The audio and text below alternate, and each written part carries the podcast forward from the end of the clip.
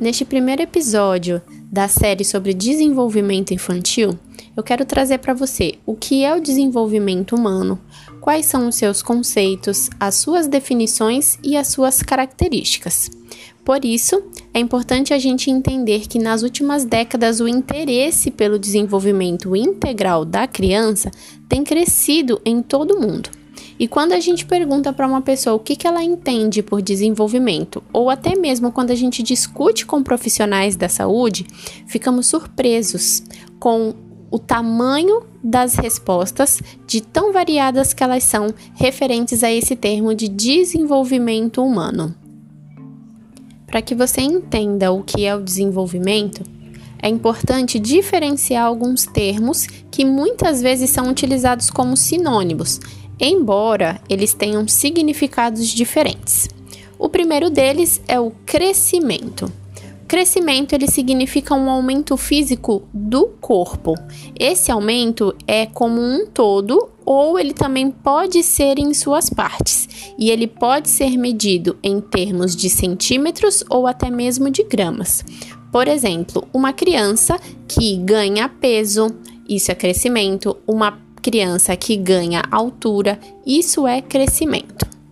O segundo termo que a gente precisa diferenciar e entender é sobre maturação. A maturação, ela tem a ver com um processo de passagem. Tem muito a ver com a questão da maturidade do corpo, dos sistemas. Ele também é um processo de crescimento e de evolução desses sistemas. A maturação também é definida como um processo de amadurecimento dos sistemas, bem como das funções e dos órgãos que fazem com que o corpinho da criança funcione de forma adequada. Outro conceito importante é o de desenvolvimento. Ele é um conceito amplo que se refere a uma transformação essa transformação ela é complexa, contínua, dinâmica e progressiva, que inclui, além do crescimento, a maturação, a aprendizagem e os aspectos psíquicos e sociais.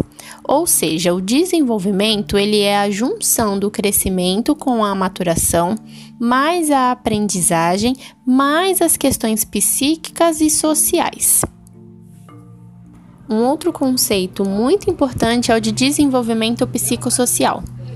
Ele é um processo que relaciona os aspectos biológicos, os aspectos psíquicos, os aspectos cognitivos, ambientais, socioculturais e também os aspectos socioeconômicos. É através dele que a criança vai adquirir a capacidade de se mover, de coordenar, de sentir, de pensar, de interagir com os outros e com o meio em que ela está inserida. Em resumo, isso é o que vai permitir com que essa criança se incorpore de forma ativa e transformadora à sociedade que ela vive. Para terminar, eu quero te apresentar algumas características que diferenciam o ser humano de outros animais. A maioria dessas características são utilizadas para a avaliação do desenvolvimento, como por exemplo, a posição ereta. Essa posição, ela facilita a locomoção e permite manter uma série de atividades efetivas. Num recém-nascido, a gente vai perceber que ele fica o que a gente chama de posição supina. Então, inúmeros eventos e inúmeros, inúmeras etapas vão acontecer até que ele seja capaz de se colocar numa posição ereta.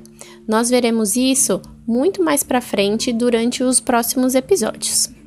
Nós temos também outra característica que, outra característica que diferencia o ser humano dos animais, que é a questão do aparelho visual e da flexibilidade manual. Nisso, nós estamos falando de coordenação, de habilidade. Habilidade para quê? Para construir e usar equipamentos. E isso pode ser observado através do que a gente chama de visão e movimentos motores finos. Tem também a capacidade de se comunicar através da fala. E uma outra característica é a questão da evolução social. Onde o ser humano vive em uma estrutura social que é complexa e desde cedo o bebê tem que se adaptar à sua mãe, aos seus familiares e a todos os outros que estão à sua volta. Por isso, é de suma importância conhecer o desenvolvimento normal e as suas variações, para que se possa oferecer, em caso de necessidade, uma orientação adequada e fazer o encaminhamento adequado para um diagnóstico ou para uma intervenção o mais precoce possível.